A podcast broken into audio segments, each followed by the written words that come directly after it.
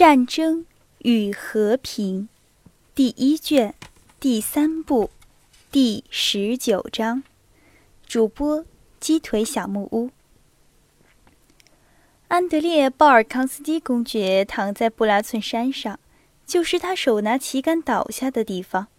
他流着血，失了知觉，发出低微的、可怜的小孩般的呻吟。傍晚时，他停止了呻吟，完全安静了。他不知道他的昏迷经过了多久。忽然，他又觉得自己是活着的，感到头部火烧的、撕裂的疼痛。我直到现在才知道的，今天才看见的那个崇高的天，它在哪儿？这是他第一个思想。这种痛苦。我也不曾知道过，他想。是的，直到现在，什么什么都不知道。但我是在哪儿？他开始倾听，听到邻近的马蹄声和说法语的话声。他睁开了眼睛，在他头上又是那同样的崇高的天和升得更高的浮云，在浮云之间。可以看见蔚蓝的天穹。他没有调转头，也没有看那些从蹄声与话声上判断起来是骑马来到他面前停下来的人。骑马来的人是拿破仑和伴随他的两个副官。拿破仑骑马从战场上走过，下了最后的命令，要加强那射击奥盖斯特堤的炮兵。他看着留在战场上死伤的人，很好的人，拿破仑说，望着一个打死的俄国掷弹兵，这兵脸贴地，脖子发黑，肚子向下，远远的伸着一只已经僵硬的手，躺在地上。阵地上的炮弹用完了，陛下。这时，一个副官从射击。奥盖斯特的炮兵那里骑马跑来说：“到预备队那儿去取。”拿破仑说，又走了几步，在安德烈公爵面前停住了。安德烈公爵仰面躺着，身旁有丢下的旗杆，军旗已经被法军拿去做战利品了。这是光荣的死。拿破仑望着安德烈·鲍尔康斯基说：“安德烈公爵明白这是说他的，而且这是拿破仑说的。他听到他们用‘陛下’称呼这个说话的人，但是他听到这些话声，好像听到苍蝇的嗡嗡声一样。他不但不对这些话发生兴趣，而且也没有注意，立刻就把他的话忘记了。”他的头发烧，他觉得他流血过多了，快要死了。他看见了头上遥远的、崇高的、永恒的天。他知道这是拿破仑，是他心目中的英雄。但是这时候，他觉得拿破仑和当时在他心中与那崇高的。无极有飞云的天空之间所发生的东西比较起来，是那么一个渺小、不重要的人。这时候，无论是谁站在他身边，无论说到他什么，这一切他都无关紧要了。他只高兴有人站在他身边，他只希望这些人帮助他，使他回生。他觉得生命是那么美好，因为他此刻对生命的了解是全然不同了。他鼓起了全部的力量，想要动弹一下，发出声音。他无力地动了动他的腿，发出自怜的、微弱的、疼痛的声音。哈，他是活着的，拿破仑说。把这个年轻人抬起来，送到国商站去。说了这话，拿破仑骑马去迎莱恩元帅。他走到皇帝面前，脱了帽子，微笑着庆祝胜利。安德烈公爵记不得别的事了。由于放上担架，行动时的颠簸，在果商站用探针检查伤处时所引起的剧痛，他失去了知觉。直到这天傍晚，当他和别的受伤的被擒的俄国军官被送入医院时，他才恢复了神智。在这次移动中，他觉得自己的神智稍微好了一点儿。能够旁顾，甚至说话了。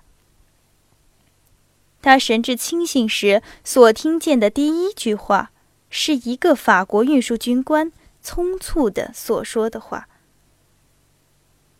应该停在这儿，皇帝马上就要经过这儿，他欢喜看见这些俘虏先生们。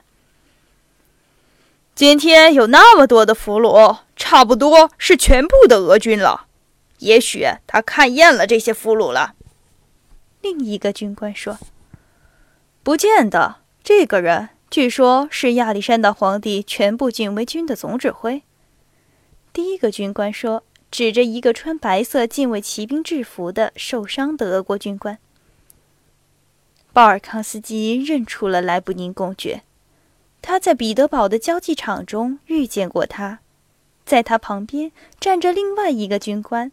也是一个受伤的十九岁的禁卫骑兵军官。拿破仑骑马奔来，勒住了马。谁是高级官？看见了俘虏们，他问。他们提出了上校莱布宁公爵。您是亚历山大皇帝禁卫骑兵团长吗？拿破仑问。我带领骑兵连。莱布宁回答。您的团光荣的尽了职，拿破仑说。伟大统帅的称赞是军人最好的奖赏，莱布宁说。我愿意给您这个奖赏，拿破仑说。您旁边这个年轻人是谁？莱布宁公爵说了苏黑切林中尉的名字。拿破仑看了他一眼，微笑着说。他太年轻了，不能够和我们多事的。年轻是并不妨碍勇敢的。苏黑切林用不连贯的声音低语着：“回答的漂亮。”拿破仑说：“年轻人，您前途远大。”为了排列全部的俘虏，安德烈公爵也被抬到前面。送到皇帝的眼前，他不能不引起皇帝对他的注意。拿破仑显然想起了他在田野上看见过他，他用同样的“年轻人”这个称呼向他说话。在他的记忆中，他第一次也曾这么称呼安德烈公爵。您呢，年轻人？他向他说：“您觉得怎样，我的好汉？”虽然五分钟前安德烈公爵还能向抬他的兵士说几句话，他现在却把他的眼睛直视着拿破仑，沉默无言了。他觉得和那崇高的、公正的、仁慈的他所看见的、所了解的天空比较起来，拿破仑所关心的一切兴趣，这时候是那么无关紧要。他心目中的英雄本人，以及他琐碎的虚荣和胜利的喜悦，是那么渺小，以致他不能回答他了。和那种严格的、神圣的思想比较起来，这一切都显得是那样的无用而不重要。这种思想是由于流血过多而身体虚弱。由于痛苦，由于死亡的接近所引起来的。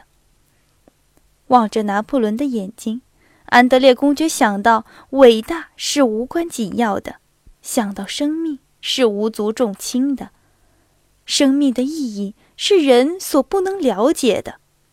他想到死亡是更不足道了。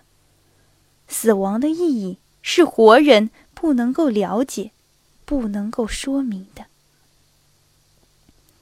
皇帝没有等待回答，便转过身，走的时候向一个长官说：“要他们注意这些先生们，把他们抬到我的露营里去，让我的拉莱医生看他们的伤。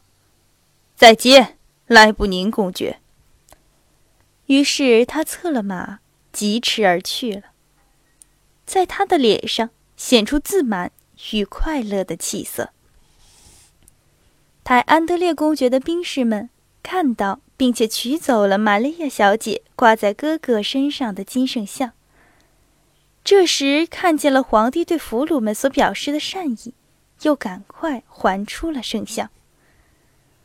安德烈公爵没有看到是谁，是怎样替他重新挂上的，但是在军服外面的胸口上，忽然出现了细金链上的圣像。那就好了。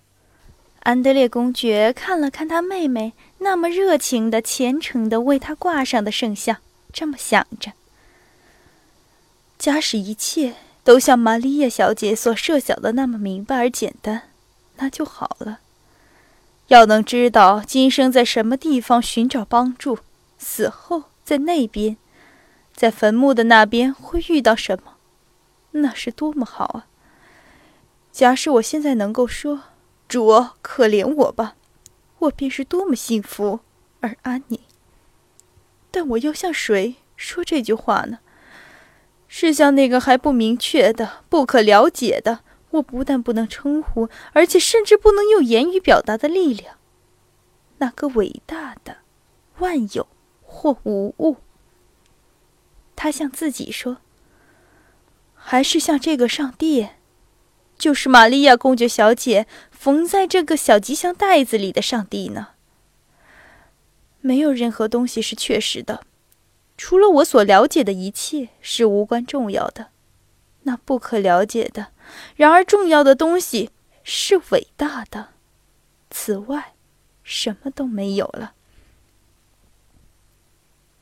担架向前移动了，他又在每次的颠簸中。感到难以忍受的痛苦，烧热更厉害了，他开始昏迷了。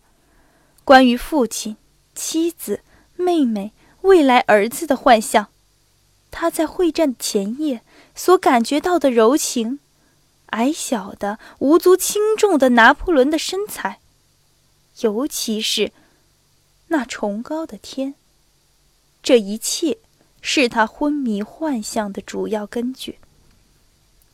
他想起了铜山的安静生活和平静的家庭幸福，他正在享受这种幸福的时候，忽然出现了矮小的拿破仑和他无情的、狭窄的，因为别人不幸而快乐的目光。于是发生了怀疑、痛苦，于是只有天允许给他安静。黎明的时候，一切的幻想。都混乱了，化合成为没有知觉与没有记忆的混乱与黑暗。据拿破仑的医生拉来的意见，结果大概是死亡，而不是复原。他是一个神经质的胆汁质的人，拉来说，他不得复原了。安德烈公爵和其他的无法挽救的伤员在一起，留下来给当地居民去照顾了。亲爱的听众朋友们，您刚刚收听到的是由鸡腿小木屋为您播讲的《战争与和平》第一卷共三部分的全部内容，感谢您的收听。小木屋感谢大家长期以来的支持与陪伴，我们第二卷再见，谢谢大家。